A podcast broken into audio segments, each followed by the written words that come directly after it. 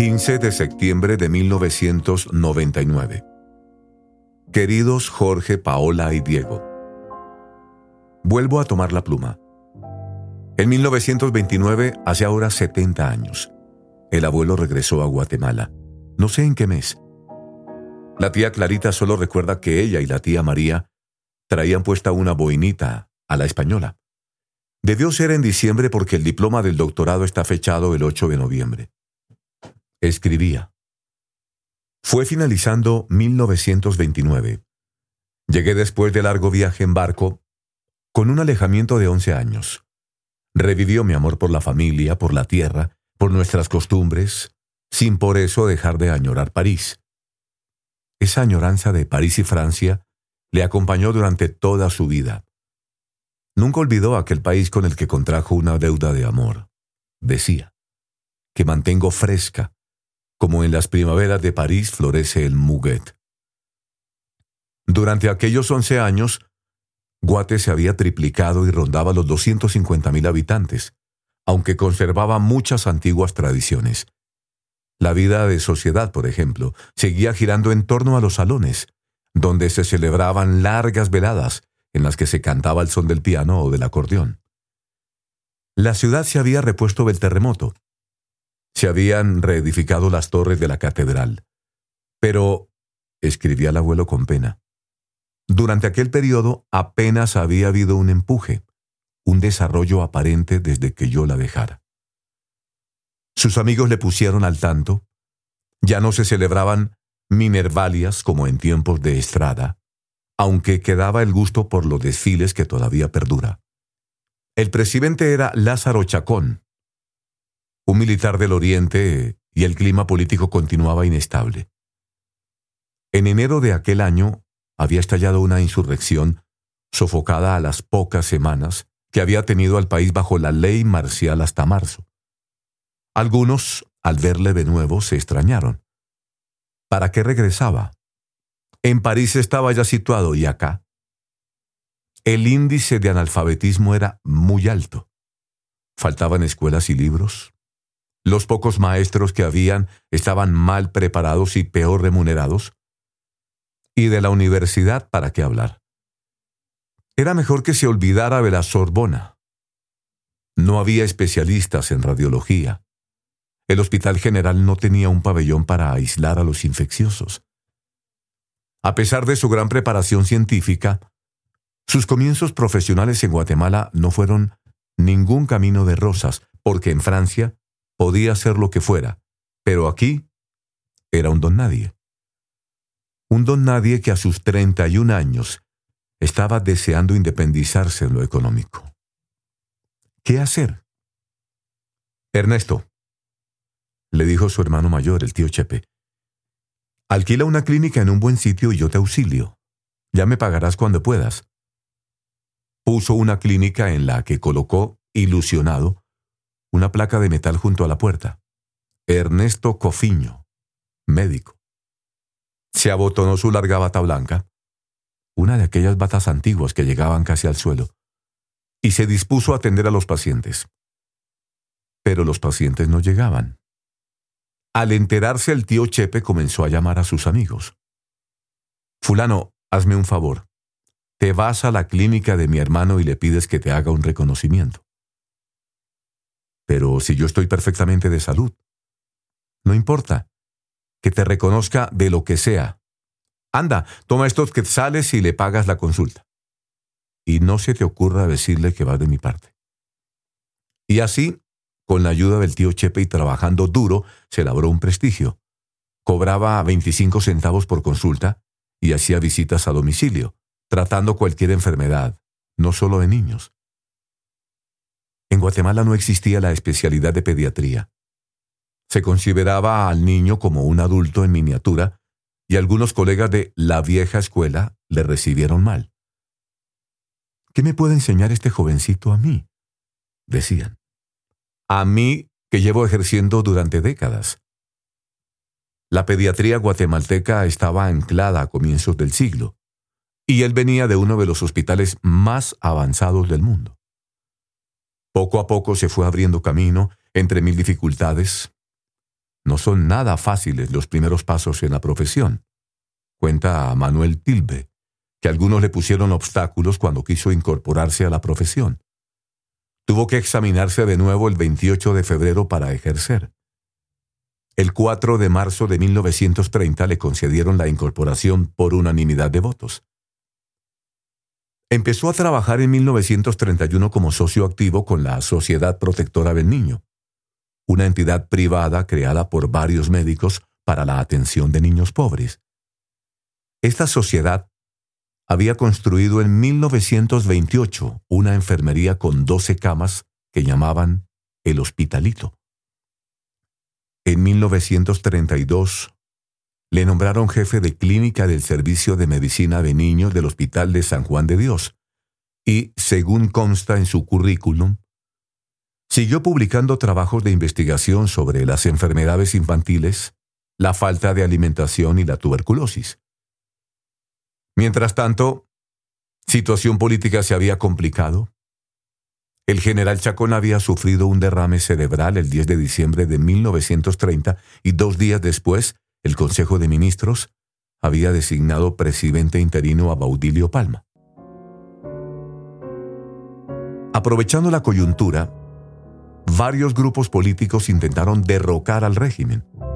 Hubo luchas sangrientas en la capital en las que murió Mauro de León, el vicepresidente, y Palma tuvo que refugiarse en la legación alemana. El 17 de diciembre de 1930, le sucedió como presidente provisional el general Orellana. Tras este vino Reina Andrade, que convocó unas elecciones mediante las que accedió al poder otro general, Jorge Ubico, que en uno de sus primeros decretos anuló la limitada autonomía que había conseguido la universidad para evitar la propagación de ideas subversivas. Esta medida refleja su ideario político pero ya trataremos de Ubico más adelante. Hablemos ahora de otro tema, que la vida no se acaba en el trabajo y la política. El abuelo era un treintañero bien situado y de buena presencia. Un buen partido, como se decía antes. Era joven, simpático, trabajador y con un futuro prometedor por delante. Deseaba casarse, pero le faltaba tiempo porque andaba siempre ocupado con sus enfermos. Hasta que un día, en diciembre de 1930, cuando platicaba en una farmacia con un amigo suyo, Rafael Barnoya, soltero como él, vio pasar por la sexta avenida a una muchachita de 20 años, alta, con el cabello negro y unos ojos muy lindos. Adiós, Clemencia, dijo Rafael. Adiós, Rafael, dijo ella con cierta timidez pasando el arco. El abuelo se quedó mirándola. La vio tan formal, tan seriecita. ¿Quién es? ¿No la conoces? Clemencia Samayoa. Antes, en determinados ambientes se conocían todos. Cuenta la tía Uca que con el apellido te relacionaban al momento. Ah, fulanito.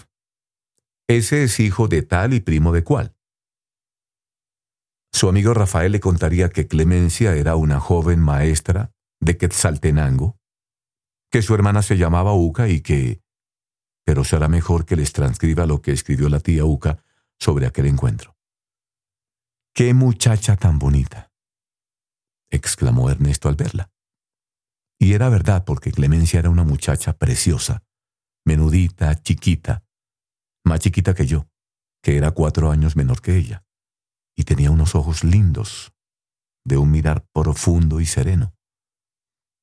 Mira, Rafael, le dijo, de todas las muchachas que han pasado es la primera que no va coqueteando. ¿No me la podías presentar? Con mucho gusto, le dijo Rafael. Pero no voy a decirle que venga aquí a verte. Tendremos que buscar una oportunidad. Aunque... ¿Por qué te ha entrado de pronto tanto interés? Porque presiento, Rafael, presiento que con esa muchacha me voy a casar. Era cerca del Año Nuevo y entonces era costumbre celebrar la Nochevieja en el club alemán, con un baile de gala. Muy bien, si quieres, le dijo Rafael bastante asombrado.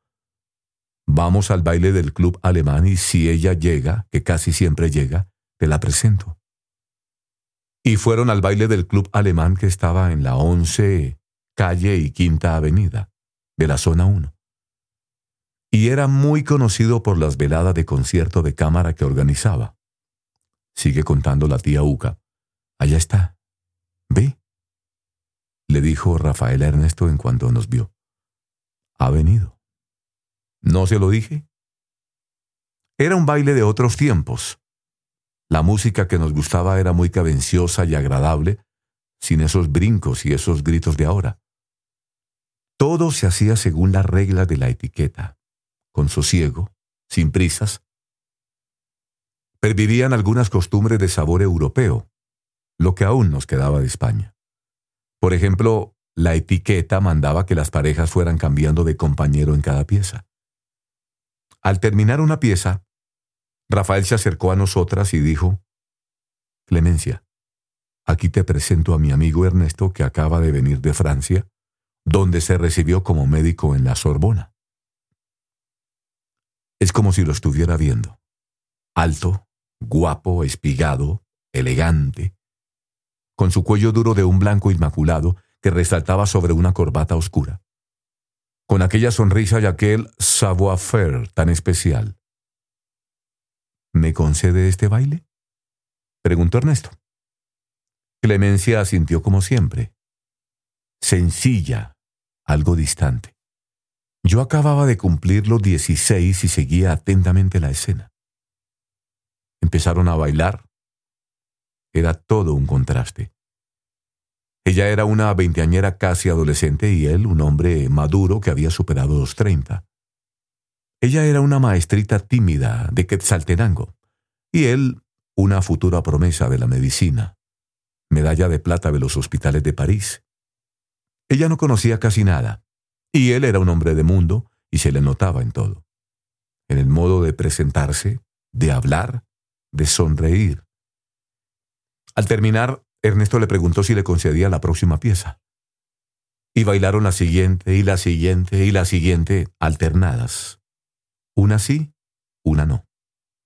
Y siempre en el último compás le decía Ernesto, aquí, en este sitio, la voy a esperar.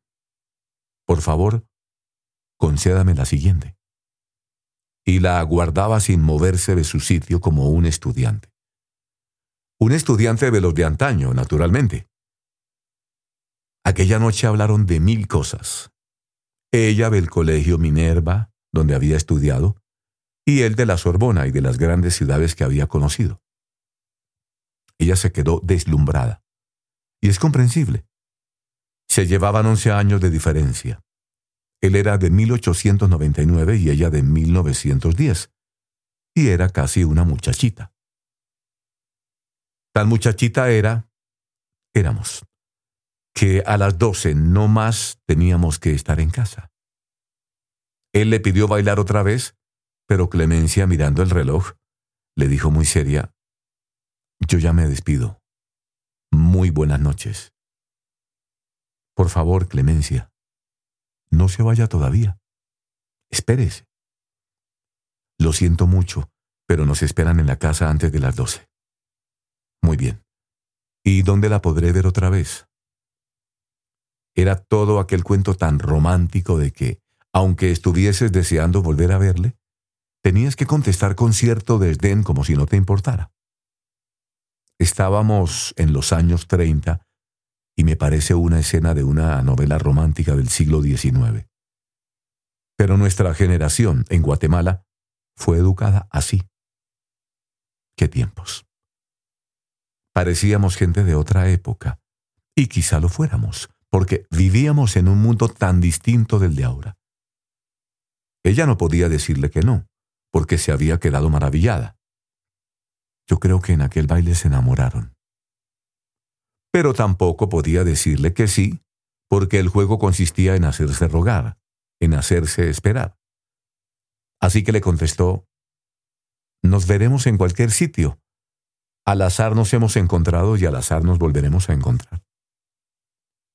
Y al cabo de tres días, todo esto lo sé porque ella me lo contó y yo seguía además, ojo avisor. A la salida del colegio a las cuatro de la tarde, estaba esperándola Ernesto en una esquina, como si fuera un colegial de quince años. La acompañó a casa y al terminar le preguntó, ¿Mañana puedo llegar a traerla? Pues, contestó Clemencia un tanto indecisa, está bien. Y la fue acompañando, un día y otro hasta la puerta de casa, sin entrar naturalmente, hasta que un día coincidió con papá en la calle. Doctor Cofiño, ¿qué le trae por aquí? Y papá lógicamente le invitó a entrar en casa. Clemencia estaba azoradísima. Llamaron a mamá. A mí no, con mis 16 años yo no entraba en la colada. Y a partir de entonces Ernesto comenzó a venir por casa y empezaron los paseos en aquel Packard tan bonito que traía. Ahora ya no hay esa marca, un automóvil que le había regalado a Ernesto uno de sus hermanos. Fue su primer amor. De ella, naturalmente. De Ernesto, desde luego que no. ¿Qué querrá decir la tía Uca con esa frase de Ernesto, desde luego que no. Pues no lo sé. Sobre esto nunca hablé con el abuelo. Solo me comentó una vez, de pasada, cuando yo era novio de mamá, que la época más linda de una mujer es el noviazgo. Ellos eran muy distintos entre sí, aunque en ciertos aspectos se parecían mucho.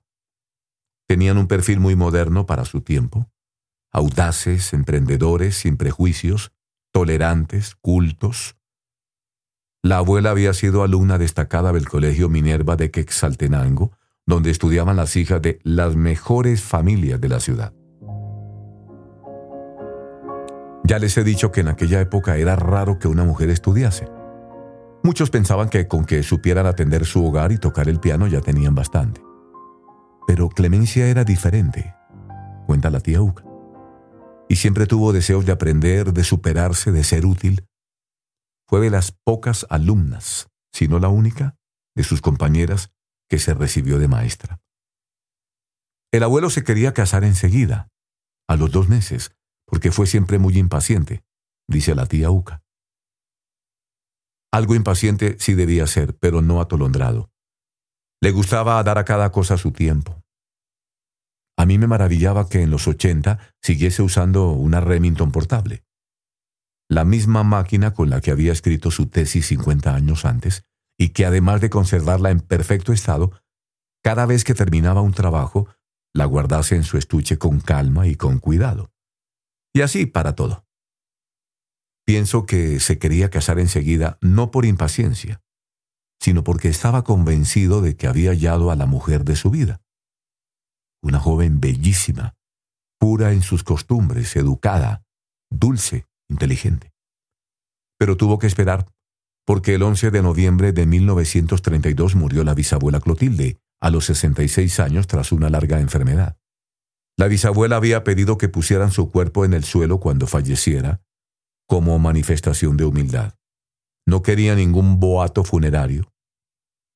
Eso explica que cuando mi mamá llegó a la casa para dar el pésame, al ver a la bisabuela así, como ignoraba la causa, se lo reprochara al abuelo, porque le parecía un desamor. La enterraron en el cementerio general. Cada vez que voy a rezar ante su tumba le pido que interceda por nosotros, porque la bisabuela Clotilde fue, con su fe y su fortaleza, el cimiento cristiano del abuelo y de toda nuestra familia.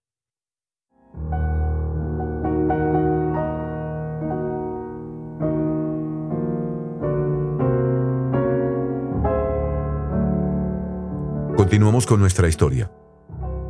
Hemos dejado a los abuelos a punto de casarse. Como mandaba la tradición, el abuelo le fue poniendo la casa a la novia, ayudado por sus hermanos. Y estando en esas, enfermó la abuela de paratifoidea, una enfermedad mortal en aquel tiempo. Imagínense su dolor y confusión. Primero mi madre, debió pensar, y ahora mi novia. Puso los medios a su alcance. Acudió a los mejores especialistas.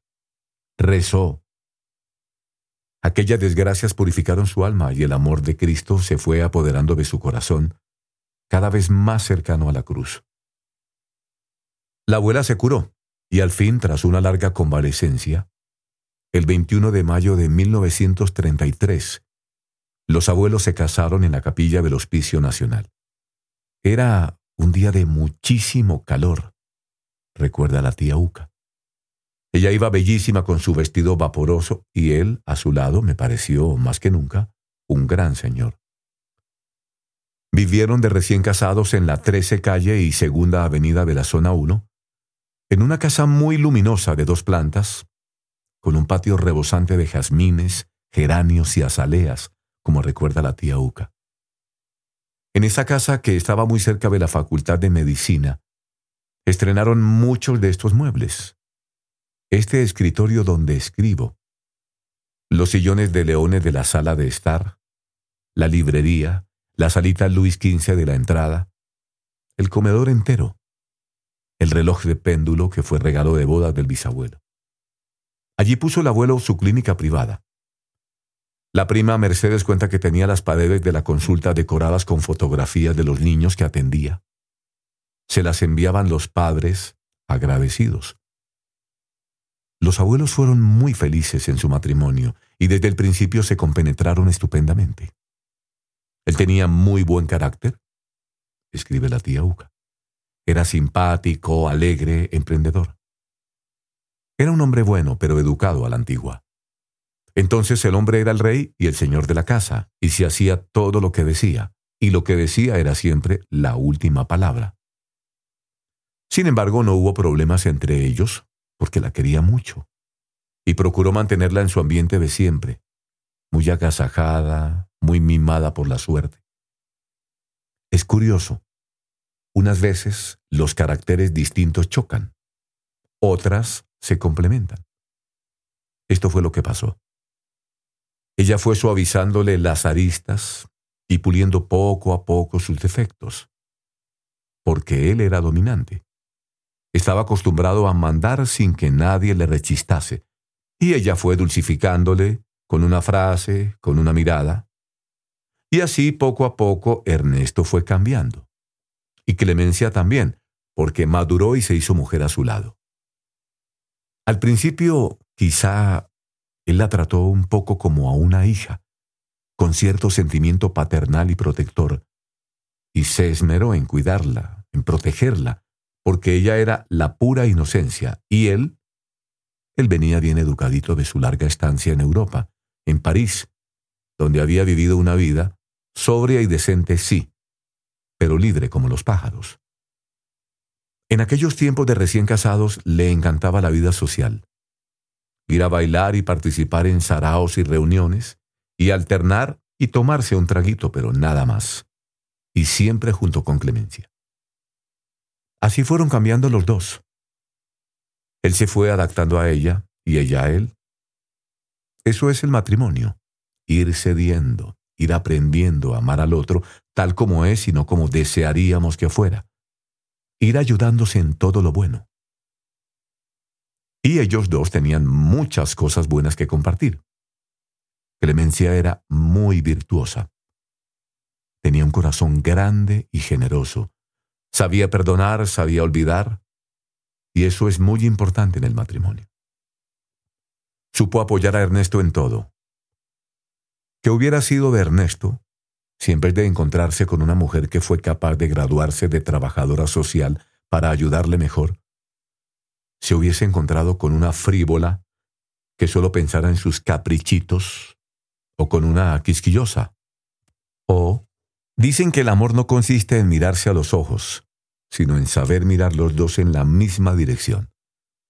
Eso es lo que hizo Clemencia. Aprendió a mirar hacia donde miraba él y le amó amando lo que él amaba. Ese carácter dominante de Ernesto tenía la otra cara de la moneda, su gran espíritu de superación, y se lo contagió a Clemencia. Ella vio cómo al principio Ernesto no se expresaba muy bien pero aprendió a hablar en público y se convirtió con el paso del tiempo en un gran parlamentario. Era una delicia escuchar sus discursos. Vio que dominaba el francés y que no perdió nunca su amor por Francia. Pero como necesitaba hablar inglés, se propuso aprenderlo y lo aprendió, aunque no tenía ni un minuto libre. Después del almuerzo, con el cansancio de toda una mañana de trabajo en el hospital, llegaba el profesor a su casa. Me acuerdo de verle repetir frase tras frase, día tras día, muerto de fatiga y de sueño, hasta que dominó el idioma. Y ella siguió sus pasos. Casada y con hijos, estudió, se especializó, le acompañó a congresos, y todo lo hizo por amor, para estar a su lado, para ayudarle mejor. Cuando se casó, él era un poco celoso, es natural. Pero luego dejaba a Clemencia que viajara sola o con una amiga, con total confianza. Nunca tuvieron problemas. Ella procuraba ayudar a todas las personas necesitadas con las que se encontraba. Él estaba más preocupado por dejarle a su familia un buen patrimonio para que no tuvieran problemas económicos el día de mañana. Pensaba que se iba a morir antes que ella y ahorraba todo lo que podía. Entonces no era muy dadivoso. Pero fue cambiando. Por ella. Fueron naciendo los tíos. El tío José Ernesto el 28 de mayo de 1934, la tía Clemen en diciembre de 1937, la tía Sofía en 1943 y el tío Roberto el 21 de septiembre de 1947. Cuenta la tía Uca que el abuelo dio a sus hijos la misma educación que había recibido, exigente y autoritaria, sin darse cuenta que los tiempos habían cambiado. No era falta de cariño, sino un concepto desfasado de la educación. En eso, a mi parecer, se equivocó, opina la tía Uca. Pensó que sus hijos seguirían sus pasos con la misma dedicación que su esposa. Pensó que bastaba con todo lo que hacía por ellos. Matarse trabajando para darles un buen colegio, una buena situación, un buen futuro. Y no se dio cuenta de que, más que lo que él pudiera darles, necesitaban estar con él. Es un error muy común de entonces y de ahora. Descargar en la mujer la educación de los hijos. Y los hijos a ciertas edades necesitan estar con el padre y contarle sus problemas. Especialmente durante la adolescencia. Hay que llegar a tiempo. Y él no llegó. Comprendo a la tía Uca. Los padres tendemos a pensar que nunca hacemos bastante por los hijos. Cuando se presenta algún problema decimos, es culpa mía, no he llegado a tiempo. Y a veces olvidamos que nuestros hijos son también hijos de su época, de su colegio, de sus amigos, de su carácter o de su mal carácter, de sus virtudes y de sus defectos. Yo entonces no había nacido y solo puedo decirles que mis hermanos le recuerdan como un hombre atareado, pero siempre pendiente de ellos.